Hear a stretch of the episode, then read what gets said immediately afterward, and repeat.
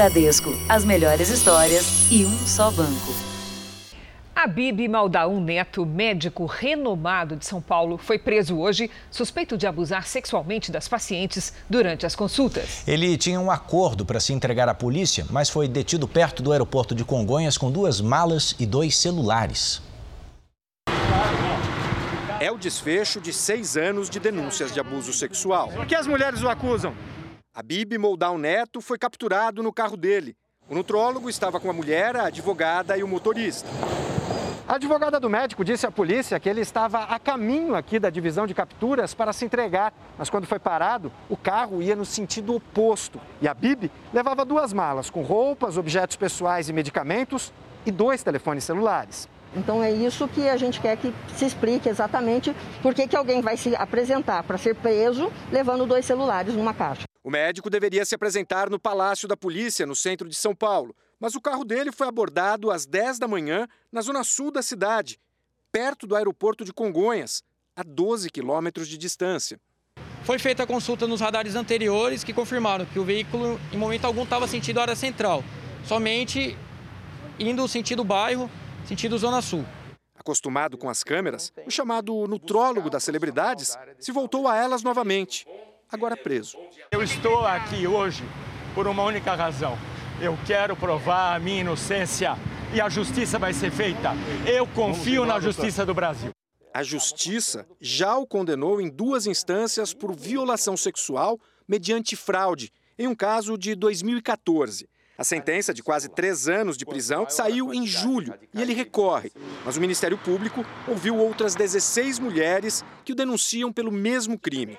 A Bibi teve a prisão preventiva decretada no início deste mês. Não existe um, um médico que, que, que não seja um ginecologista que precise é, te, te examinar dessa forma. E mesmo um ginecologista jamais faria o que ele fez. Todas as vítimas eram pacientes do nutrólogo e teriam sido abusadas durante consulta na clínica dele. A única coisa que eu conseguia pensar: meu filho de 10 anos está sentado. Meu filho de 10 anos está sentado a 100 metros de mim. Veja agora outros destaques do dia. Desembargadoras são presas, suspeitas de vender decisões judiciais na Bahia. Presos os PMs acusados de matar dois jovens numa abordagem. Ministro do Supremo suspende decisão que zerou o imposto sobre armas. Ministério da Saúde tem até quarta-feira para divulgar data de início da vacinação no Brasil. Estados Unidos e Canadá começam a vacinar profissionais de saúde.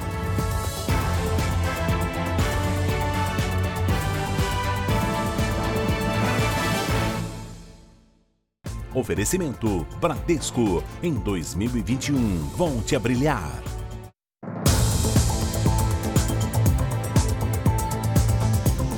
Foram enterrados hoje, no Rio de Janeiro, os corpos de dois jovens que apareceram mortos depois de uma abordagem policial. Policiais militares dispararam contra os rapazes, colocaram os amigos em uma viatura e não avisaram as autoridades. Eles negam o crime. Só em outubro, 145 pessoas foram mortas pela Polícia do Rio. Os policiais não desconfiavam que essa câmera poderia mudar o desfecho de dois assassinatos aqui na Baixada Fluminense. O que ela registrou foi descoberto por insistência e uma investigação rápida das famílias das vítimas. Elas refizeram todo o trajeto dos jovens que desapareceram no último sábado e encontraram nessa rua as provas de um crime. É nesse local o último registro dos amigos com vida. Edson de Souza Júnior, de 20 anos, e Jordan Luiz de Oliveira Natividade, de 17, estão na moto. Um policial tenta impedir a passagem e atira com fuzil. Eles caem. Um carro que estava parado vai embora. Um dos jovens é levado para a calçada algemado. O outro é obrigado a rastejar. Um dos PMs empurra a cabeça do rapaz com um fuzil. Os jovens são colocados na viatura. Um policial leva embora a moto. Nenhuma ocorrência foi registrada. Os corpos dos dois rapazes foram encontrados com marcas de tiro e sinais de violência. A moto desapareceu. Com as imagens, as famílias procuraram a polícia militar que localizou os PMs. O cabo Júlio César Ferreira dos Santos, que está há 10 anos na corporação, e o soldado Jorge Luiz Custódio da Costa, que faz parte da Polícia Militar A4, estão presos. Eles negaram os disparos e disseram que liberaram os jovens. Quatro armas foram apreendidas, além de dois celulares. Segundo a Justiça, a falta de um registro na delegacia demonstrou que eles não pretendem colaborar com as investigações. Não é algo preconizado, é algo errado, não é algo ensinado nos bancos escolares. Os policiais hoje estão presos, já estão entrando em um conselho de disciplina, colocando assim as suas carreiras em jogo. Os jovens não tinham passagens pela polícia. Edson queria estudar contabilidade. Jordan pretendia seguir carreira militar. Como é que pode isso, gente? Tirar a vida de uma pessoa assim a troco de nada. Isso é desumano. Acabaram com a vida do meu filho, um pedacinho de mim, gente. Que isso não fique impune, entendeu? Batedores de carteira estão sempre por ali nos centros das grandes cidades. Ah, Cris, nessa época de compras de Natal, então, fica impossível. É bom redobrar a atenção. Eles surgem do nada e levam aquilo que conseguem. O rapaz observa o movimento na rua, caminha pela calçada e, de repente, arranca o cordão do pescoço da vítima e foge. Dois jovens também participam do roubo. Um usa a perna para dificultar a fuga da vítima. O outro chuta o homem roubado, que cai. Neste outro flagrante, mais uma correntinha de ouro é levada de um cliente que se preparava para entrar numa loja. Câmeras de segurança também flagraram este ataque num dia de muito movimento numa rua do centro de Belo Horizonte. Na luta contra o crime, este flagrante da prisão de um ladrão, infelizmente, não é a regra, porque o número de policiais é insuficiente para dar segurança a todos. Para a polícia, o roubo é a combinação de uma vítima distraída e um criminoso motivado. Por isso, o pedestre deve esconder celular, relógio, corrente ou qualquer outro objeto de valor, principalmente nas grandes cidades onde esses crimes são mais comuns e especialmente agora que as ruas estão cheias por causa das festas de fim de ano. Muitas das vezes nós vemos que as vítimas, elas estão às vezes um pouco, é, é, elas ficam dispersas, elas ficam desatentas e isso é, facilita para o infrator pelo cometer a, o crime em questão. No primeiro semestre do ano, os estados onde mais ocorreram roubos a pedestres por dia foram São Paulo e Rio de Janeiro. Minas Gerais ficou em quinto lugar. Bom, deixa eu chamar sua atenção agora para os números de hoje da pandemia. Segundo o Ministério da Saúde, o país tem 6 milhões 927 mil casos de Covid-19, com 182 mil mortos. Foram 433 registros de mortes só nas últimas 24 horas. Também entre ontem e hoje, 33 mil pessoas se recuperaram. Na próxima tela, você acompanha comigo que já são mais de 6 milhões de pacientes curados e 729 mil seguem em acompanhamento. O governo de São Paulo adiou a divulgação da taxa de eficácia da vacina contra a Covid-19, que é produzida no Instituto Butantan. Com isso, os resultados parciais não serão mais publicados nesta semana. A estratégia agora é abandonar o pedido emergencial da vacina e partir na semana que vem para o registro definitivo na Anvisa. A mudança foi anunciada hoje. Os resultados da fase 3 dos testes que comprovam a eficácia da vacina seriam divulgados até amanhã pelo Instituto Butantan. A ideia era solicitar à Anvisa uma autorização emergencial, quando agências reguladoras liberam temporariamente o uso da vacina, ainda com os estudos sendo feitos. O Butantan alegou que a alteração no calendário foi uma orientação do Corpo Clínico Internacional que dirige a pesquisa. A expectativa é que o resultado dos testes esteja concluído em mais uma semana. Assim, o Instituto espera entregar à Anvisa um estudo final e já conseguir o registro definitivo da vacina no Brasil.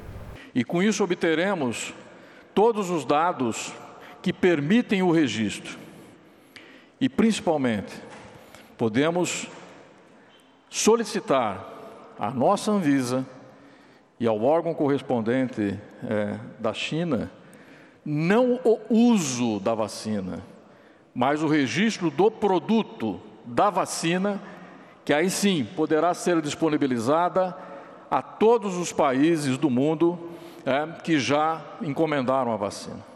Uma reunião entre o Instituto Butantan e a Anvisa está marcada para a semana que vem.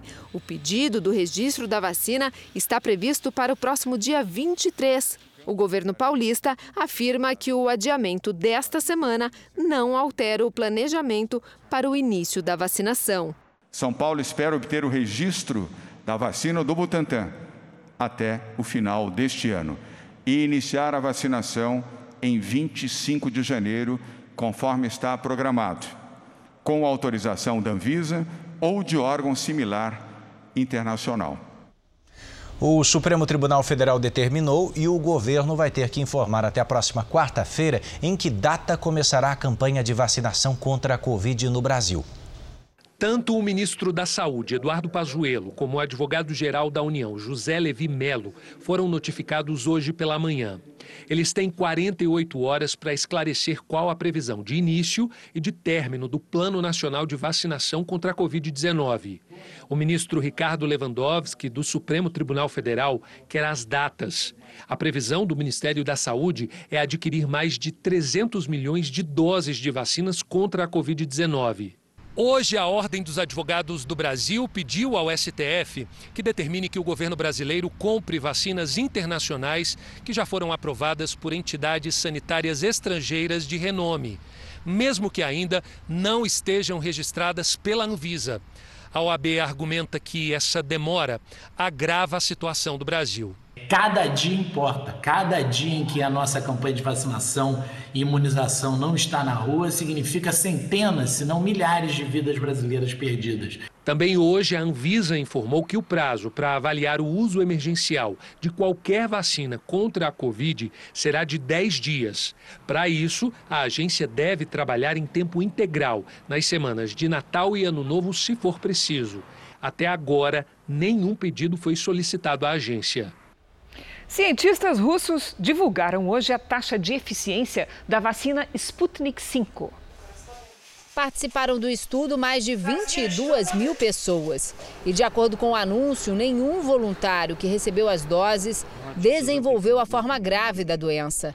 Na prática, 91,4% dos vacinados ficaram protegidos contra a Covid-19, comprovando a eficácia do imunizante. Cerca de 200 mil pessoas já receberam a vacina na Rússia, que, assim como vários países aqui da Europa, vive uma segunda onda da doença. A expectativa do governo russo é vacinar os 145 milhões de habitantes até o final do ano que vem. A Rússia ainda não publicou os dados da fase 3 da Sputnik V em uma revista científica. Quando isso acontecer, eles serão analisados por outros cientistas. Até o momento, apenas as vacinas de Oxford e Pfizer tiveram seus dados publicados.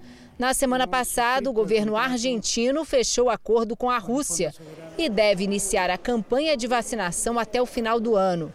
No Brasil, os estados do Paraná e da Bahia também firmaram parcerias, mas ainda não houve um pedido formal à Anvisa para o registro da Sputnik V. Ainda nessa edição, novas informações sobre a vacina. Mas nesse momento, nós vamos relatar a você que na Bahia, duas desembargadoras foram presas, suspeitas de integrar um esquema de vendas de sentenças. Além disso, o secretário de Segurança do Estado foi afastado do cargo. As desembargadoras Lígia Maria Ramos Cunha Lima e Ilona Márcia Reis foram presas temporariamente. E um homem apontado como operador de um juiz teve a prisão preventiva decretada. O magistrado já havia sido preso em outra etapa da operação. Ao todo, foram 36 mandados de busca e apreensão. Na capital baiana, o ministro Og Fernandes, do Superior Tribunal de Justiça, determinou o afastamento de Maurício Barbosa, secretário de Segurança Pública do Estado, por um ano, para não atrapalhar as investigações. A chefe de gabinete do secretário, a delegada Gabriela Macedo e a promotora Ediene Lousado, ex-chefe do Ministério Público da Bahia, também foram afastadas. Segundo as investigações, todos fariam parte do esquema. Essas foram a sexta e a sétima fases da Operação Faroeste, que começou há pouco mais de um ano para investigar um suposto esquema bilionário de venda de sentenças no Tribunal de Justiça da Bahia. A fraude teria sido criada para legalizar terras apropriadas com documentos falsificados no oeste baiano, importante região do agronegócio do país. A área que teria sido grilada pode superar os 360 mil hectares, quase seis vezes o tamanho de Salvador. Já eram réus no processo outros quatro desembargadores e três juízes, além de mais oito pessoas. A polícia também investiga a morte de dois homens depois de denúncias de pagamento de propina. Bom, a defesa do secretário de Segurança, Maurício Barbosa, disse que ele está abalado e que nega o envolvimento de seu nome no esquema sem que haja indício de participação nos fatos. Nossa produção não conseguiu contato com as defesas das desembargadoras Maria Ramos Cunha Lima e Ilona Márcia Reis. Olha, fique com a gente porque a seguir, como evitar o prejuízo na hora de fazer aí a sua ceia de Natal. E daqui a pouco, mulher morre após fazer lipoaspiração no sofá de casa. O médico responsável pela cirurgia está com a licença cassada.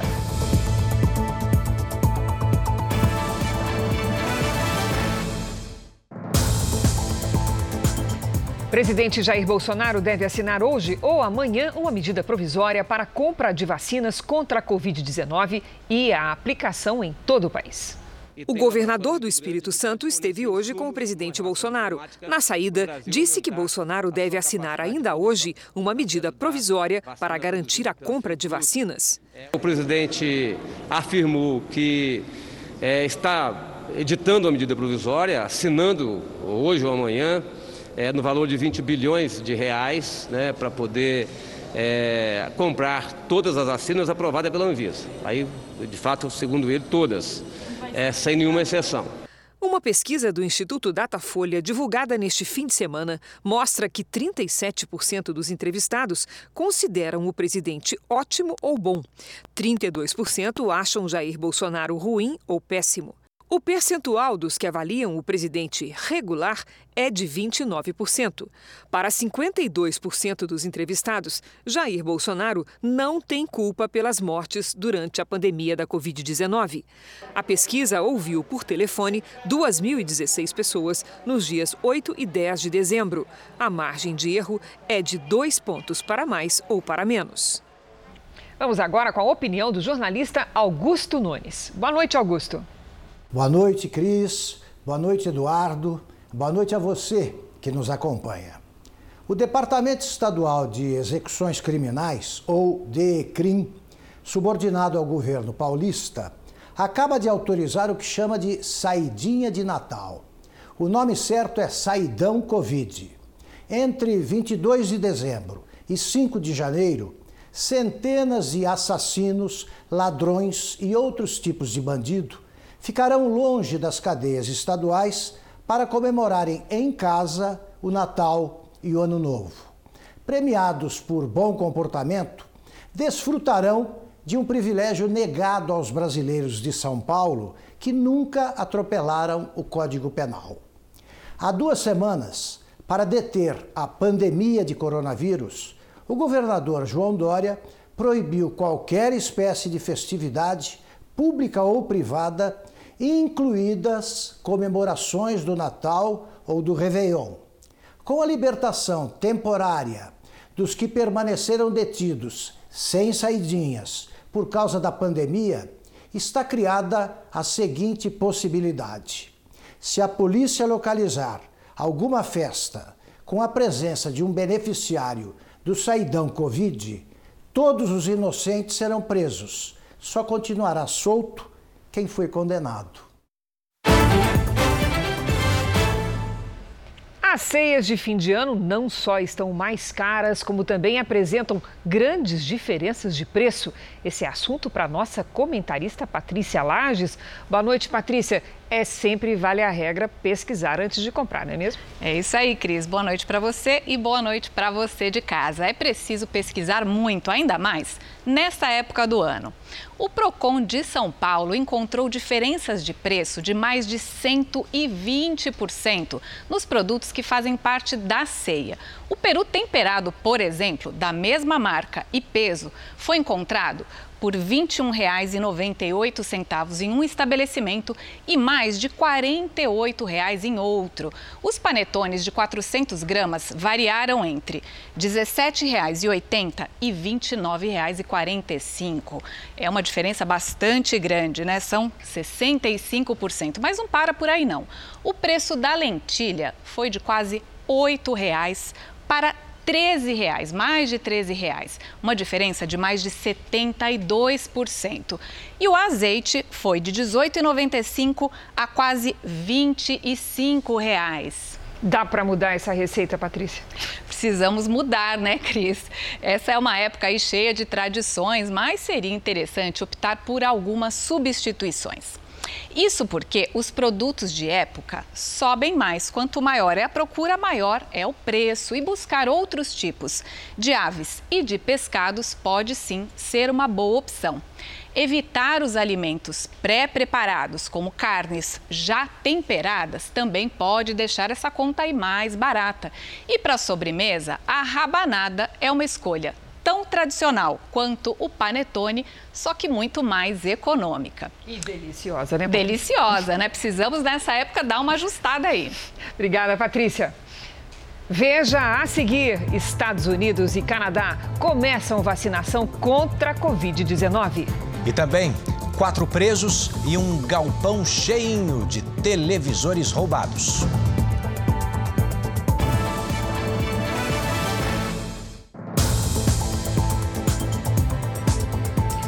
Quatro homens suspeitos de integrar uma quadrilha de roubo de carga foram presos na Grande São Paulo. Com o grupo, a polícia encontrou várias TVs avaliadas em 2 milhões de reais. Aparelhos que estavam prontos para venda nas lojas. A polícia descobriu a ação da quadrilha com o galpão ainda lotado de TVs. 700 aparelhos novos.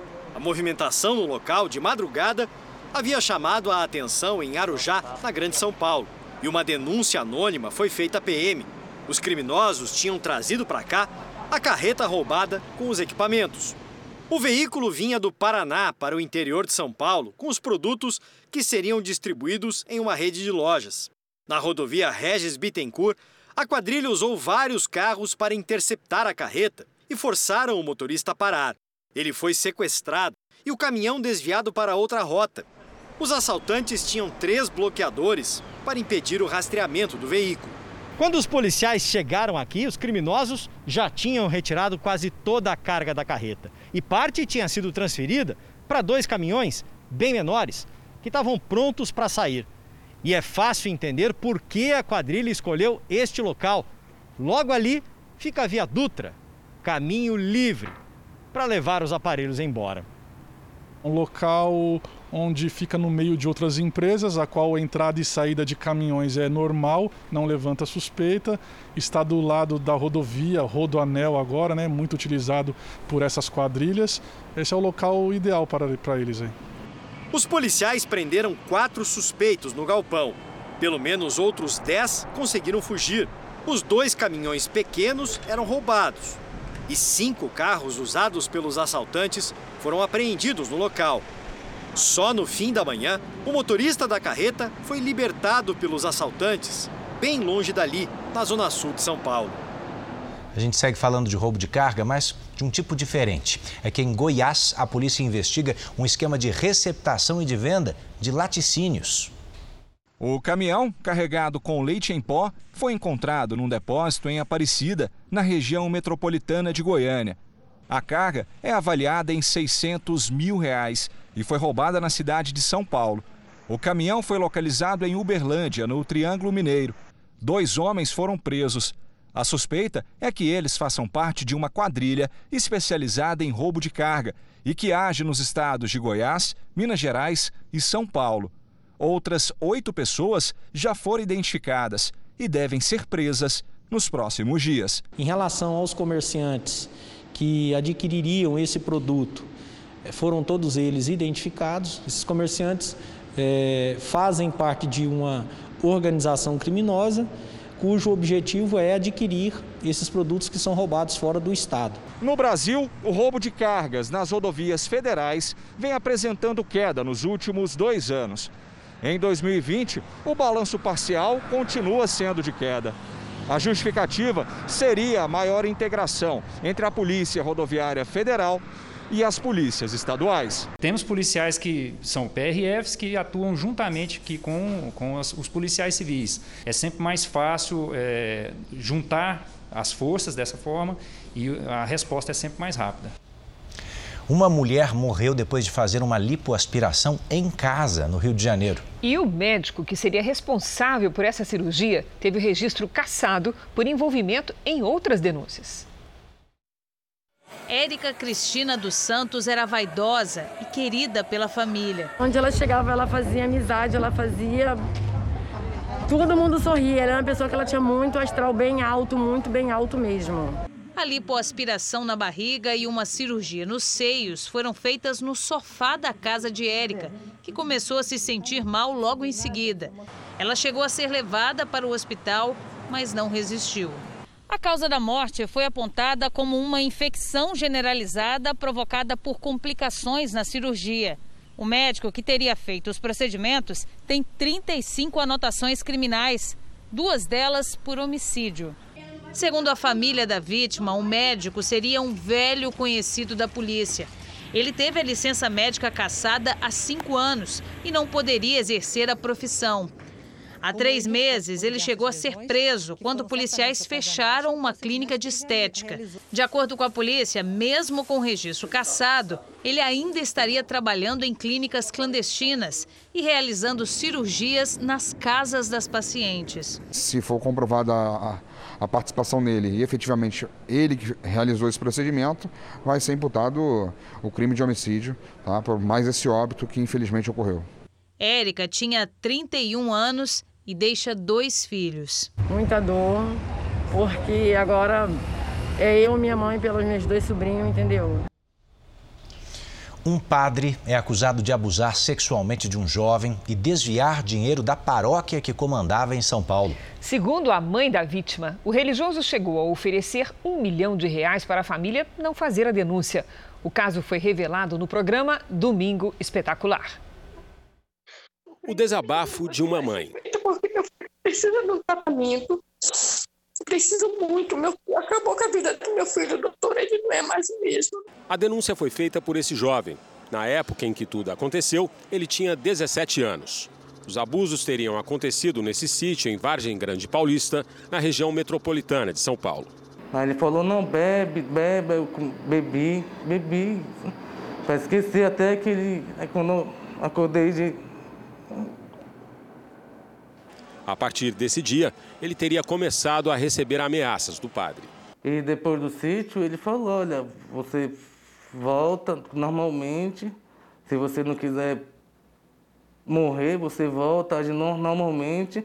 Esses documentos obtidos com exclusividade pelo Núcleo de Jornalismo Investigativo da Record TV e exibidos pelo Domingo Espetacular mostram que o imóvel onde o abuso teria ocorrido era chamado de Parque de Diversões do Padre Bartolomeu. No processo também estão anexadas conversas com teor sexual entre o padre e a vítima. Numa das conversas gravadas por Elisandro, o padre admite desviar 6 mil reais da paróquia para pagar parcelas de financiamento. Pagar 10 mil reais por mês. Não faço não. Na paróquia, meu filho, eu pego sim. Eu pego sim, quase 6 mil por mês. Em dezembro de 2018, a Igreja Católica abriu investigação sobre a conduta do padre Bartolomeu. Apenas em março desse ano, a Cúria Metropolitana se manifestou. O documento assinado pelo cardeal arcebispo de São Paulo ordena que o padre Bartolomeu deixe de celebrar missas e se recolha em uma instituição de ajuda a sacerdotes por ao menos um ano. Já a denúncia de abuso sexual do menor foi desconsiderada pela cúpula da igreja. O Bartolomeu, ele ligou para mim, me oferecendo um milhão para mim esquecer tudo e, ir em São Paulo conversar com ele para para acabar com essa história. O padre Bartolomeu é investigado por estupro e é réu no processo por danos morais, assim como outros três integrantes da cúpula da Igreja Católica, entre eles Dom Odilo Scherer, arcebispo de São Paulo. Mesmo depois da denúncia, o padre continuou a celebrar missas na paróquia Monte Serrat, em Pinheiros, na capital paulista. Segundo a Cúria Metropolitana, foram comprovados comportamentos e atos de cunho homossexual e de infidelidade à promessa do celibato, com escândalo e não condizentes com o sacerdócio. Hoje ninguém sabe onde está o padre Bartolomeu. A denúncia de abuso chegou ao Vaticano, que disse acompanhar as investigações. As acusações feitas contra o padre Bartolomeu elas são totalmente infundadas. Não há nenhuma prova que ligue o padre a, a nenhum dos delitos informados ou narrados pelo, pelo autor da ação judicial civil, que seria o, o Elissandro. A arquidiocese e o advogado de Dom Odilo disseram que o processo está em segredo de justiça e, por essa razão, eles não vão se manifestar. Em Foz do Iguaçu, um recém-nascido foi salvo, graças à ação rápida do pai, que se lembrou ali da ocupação do vizinho e pediu ajuda à pessoa certa. As imagens da câmera de segurança mostram o pai com o bebê no meio da rua, em busca de ajuda. A mãe está logo atrás. Eles vão direto para esta casa, onde mora um socorrista do SAMU.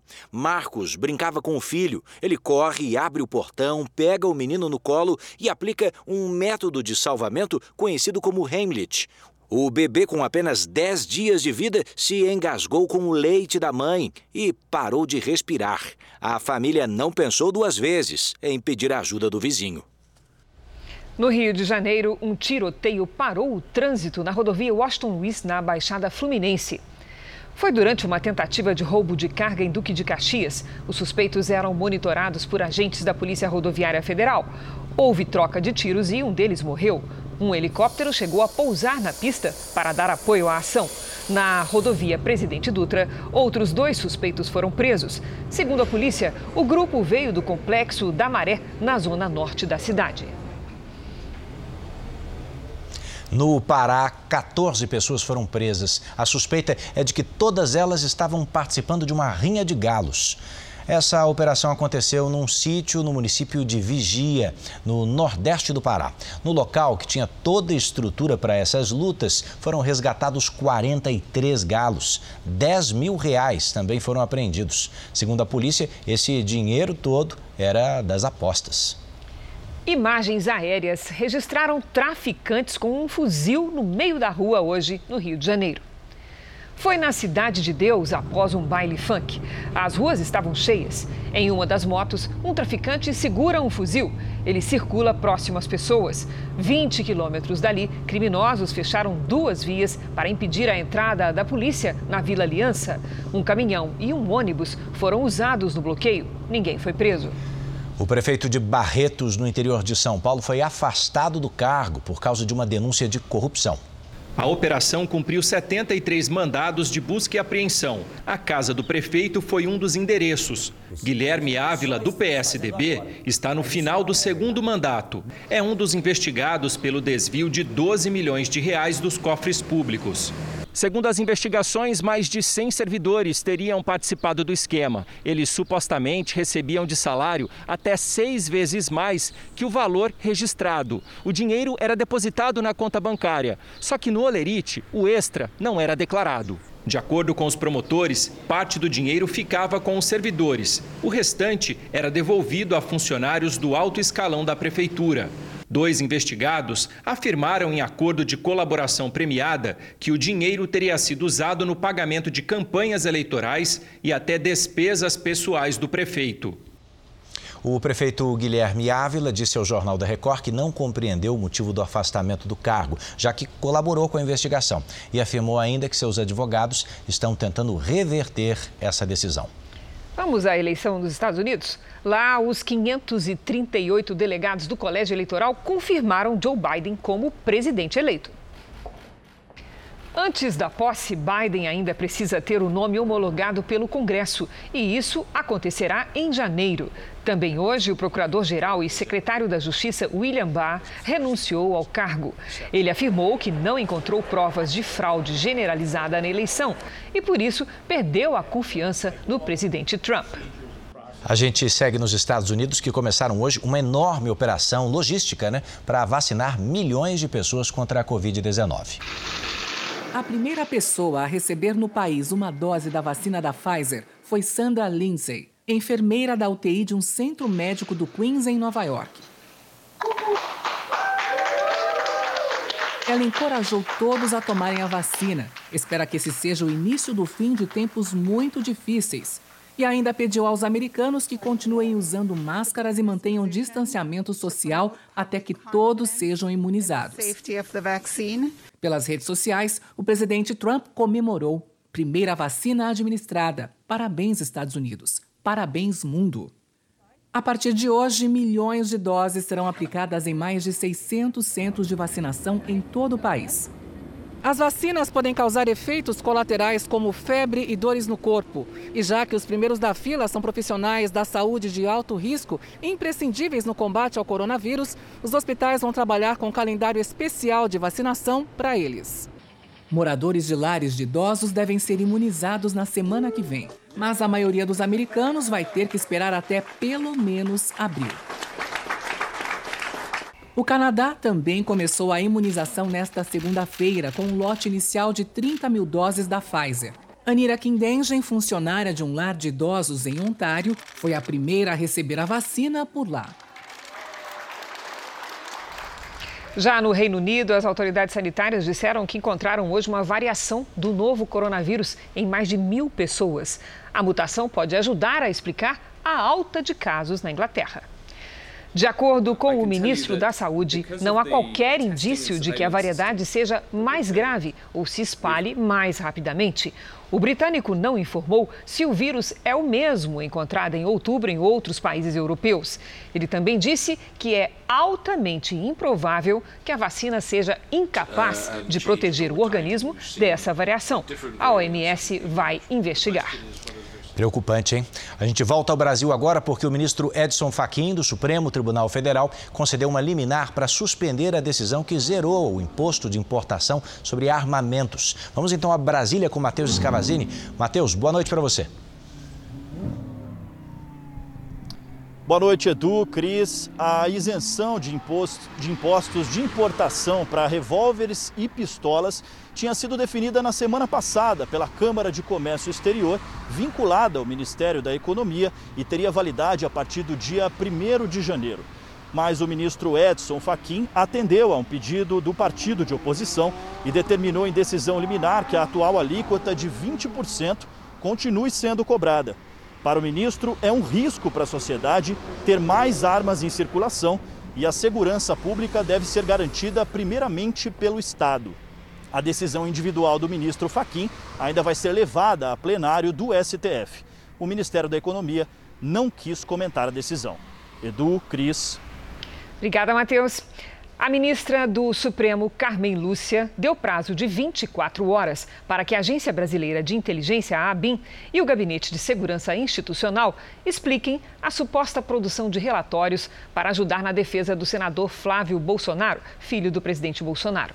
O inquérito investiga operações financeiras na Assembleia Legislativa do Rio de Janeiro. Carmen Lúcia classificou como grave a suspeita de uso da ABIN para a defesa privada do senador. A ABIN e o Gabinete de Segurança Institucional ainda não foram notificados e só vão responder quando souberem o teor da decisão. O senador Flávio Bolsonaro disse que não vai comentar. Vamos falar da sucessão na, no Parlamento Brasileiro. O presidente da Câmara, Rodrigo Maia, está reunido com lideranças para definir o candidato que irá apoiar na sucessão do próprio cargo. O repórter Clébio Cavagnoli acompanha e tem os detalhes ao vivo. Clébio, boa noite. Oi, Edu, boa noite a você, a Cris e a todos que nos acompanham. Olha, Rodrigo Maia passou a tarde em reuniões e elas até agora não acabaram. O que a gente sabe é que não há definição ainda sobre a escolha do nome, se sai hoje ou somente amanhã. Os mais cotados são os deputados Agnaldo Ribeiro, do PP, e Baleia Rossi, do MDB. Maia também tenta garantir o apoio dos partidos de oposição para conseguir então selar essa escolha. Volto com vocês, Edu e Cris. Obrigado, Cléber. A gente continua de olho nisso.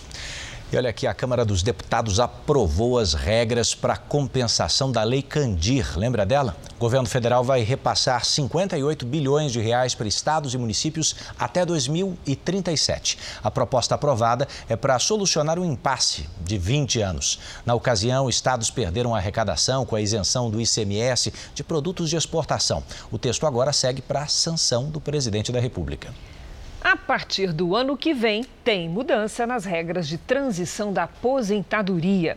Elas já estavam previstas na reforma da Previdência aprovada há um ano, mas ainda assim confundem muita gente. Então fique atento, viu, aos cálculos corretos de idade e também de tempo de contribuição. Aponte a câmera do seu celular agora para o nosso QR Code e saiba o que muda nas regras para pedir a aposentadoria no ano que vem. Já são cinco anos de espera. Mesmo tendo entregue todos os documentos exigidos pela Previdência, a aposentadoria da técnica de enfermagem Maria Luísa ainda não saiu. Eles ficam procurando pelo em ovo. Está comprovado por A mais B pelos advogados que eu trabalhei, eles não aceitam. E por conta disso eu não consigo me aposentar. A reforma da Previdência está em vigor há um ano e, mesmo assim, aquelas pessoas que já entraram com pedido de benefício ou pretendem entrar ainda têm muitas dúvidas, em especial com relação às regras de transição que se modificam anualmente, exigindo mais atenção dos contribuintes. Pela reforma, existe uma idade mínima para a aposentadoria, que é de 65 anos para homens e 62 para mulheres. Mas existem regras transitórias que funcionam como um meio termo para aqueles segurados que já tinham direito de se aposentar antes da reforma, mesmo que não tenham dado início ao processo. Ela não tem prejuízo nenhum, será apurado o valor do benefício dela com base nas regras anteriores. Num ano de pandemia, com todos os procedimentos online, a advogada alerta que o contribuinte deve estar atento ao sistema de pontos, que vai mudar. Pelo sistema, o trabalhador soma a idade ao tempo de contribuição. Hoje, o total que dá direito à aposentadoria é de 97 pontos para homens e 87 para mulheres. No ano que vem, vai ficar um pouco mais difícil. A soma deve ser de 98 pontos para homens e 88 para mulheres. Mudanças que exigem planejamento. Às vezes, por questão de meses, a pessoa pode perder mil a mil e quinhentos reais no valor do benefício. A assistente financeira Denise conseguiu se aposentar durante a pandemia, mas só depois de recorrer a advogados e de pelo menos duas revisões no processo, que começou há três anos. E eu fiquei muito satisfeita com o resultado. Estamos chegando à reta final para o Exame Nacional do Ensino Médio e outros processos seletivos pelo país. E como tudo está diferente, muitos candidatos se adaptaram a um novo jeito de estudar. Mas as boas e velhas dicas para se sair bem nas provas não mudaram. Não mudaram tanto assim. É nas mãos dos estudantes que a ansiedade aparece nesta sala de cursinho pré-vestibular. Eu me sinto preparado dentro das questões de como foram esse ano, de como foi esse ano, né? Se ele tivesse sido um ano normal, como a gente já está acostumado, eu acho que eu poderia dizer com certeza que eu estou preparado. Giuseppe vai tentar o curso de Direito da USP, o mais antigo do país. O meu maior medo, com certeza, é dar branco alguma fórmula, alguma coisa que eu já sei. Agora que falta menos de um mês para alguns dos principais vestibulares do Brasil, não é hora de desespero. O pouco tempo que resta precisa ser bem aproveitado. E o que os professores indicam é um caminho de equilíbrio.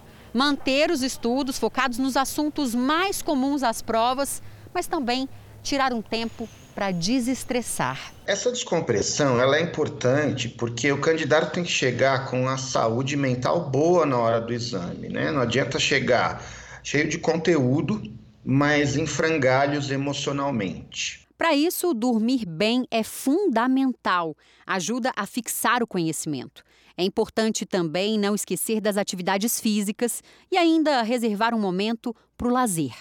Esses momentos de lazer podem ser através de leituras, filmes, é, assistir séries na TV, ou então se reunir virtualmente com os amigos e conversar sobre tudo. Embora o estudo tenha que ser com bastante foco e intensidade, esse equilíbrio é essencial. Por fim, Fazer a prova com uma boa estratégia pode ser o pulo do gato. Defina uma ordem de matérias, intercale humanas e exatas para não ficar muito pesado e resolva primeiro as questões mais fáceis. Está chegando a hora. 11 milhões e 400 mil provas impressas do Enem já estão sendo distribuídas pelo país. As provas presenciais serão nos dias 17 e 24 de janeiro do ano que vem. Já o Enem digital será realizado nos dias 31 de janeiro e 7 de fevereiro. E nas redes sociais do Jornal da Record, você confere seis dicas para se sair bem no Enem. Acesse lá. Cerca de 60 mil moradores de Porto Alegre passaram parte dessa segunda-feira sem energia elétrica. Um temporal ontem à noite provocou muitos estragos e deixou 160 mil pessoas no escuro. A capital gaúcha foi atingida por ventos que ultrapassaram os 80 quilômetros por hora e muita chuva. Essa combinação derrubou árvores e provocou alagamentos. Ruas ficaram intransitáveis e casas foram destelhadas. Hospitais também foram atingidos. Neste, parte do telhado caiu e as consultas precisaram ser canceladas. Neste outro, a estrutura de um laboratório não aguentou a intensidade da chuva. De forma concentrada, então, assim, alagou boa, boa parte deles sem causar nenhum estrago nos nossos computadores, muito menos equipamentos. 16 árvores caíram na rede elétrica e deixaram 160 mil moradores sem energia. Aqui neste ponto, na zona norte da cidade, galhos de uma árvore de grande porte caíram pela rua e atingiram essas casas. A Defesa Civil informou que não houve vítimas, mas diversas cidades gaúchas registraram estragos e muitas famílias foram prejudicadas pela enxurrada. Os hospitais já estão funcionando normalmente. A semana já começou com temporais e ventania no centro-sul do país, em algumas cidades do Paraná. As rajadas de vento passaram dos 80 quilômetros por hora. Mari, que ventania, como é que vai ficar o nosso dia de amanhã? Vem mais chuva forte por aí, Cris. Boa noite para você e a todos. Amanhã no Paraná, em partes do Mato Grosso do Sul e em Minas Gerais, pode chover quase metade do esperado para o mês inteiro. O motivo de tanta chuva é a atuação de uma frente fria e de um corredor de umidade da Amazônia. No Paraná, e em São Paulo, risco para alagamentos, deslizamentos, queda de granizo e ventania de até 60 km por hora. Tempo firme mesmo apenas no sul do estado gaúcho e em boa parte do Nordeste. Em Curitiba, máxima de 27 graus, em Goiânia e em Maceió, 30 graus e em Belém, 32 graus. No Rio de Janeiro, a terça-feira vai ser de calor e chuva forte. Máxima amanhã de 34 graus e chove a semana toda.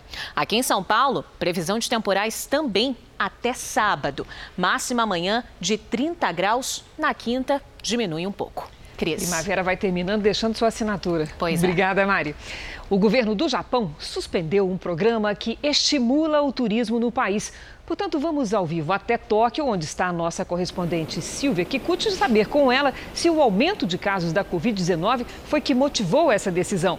Olá, Silvia, bom dia para você.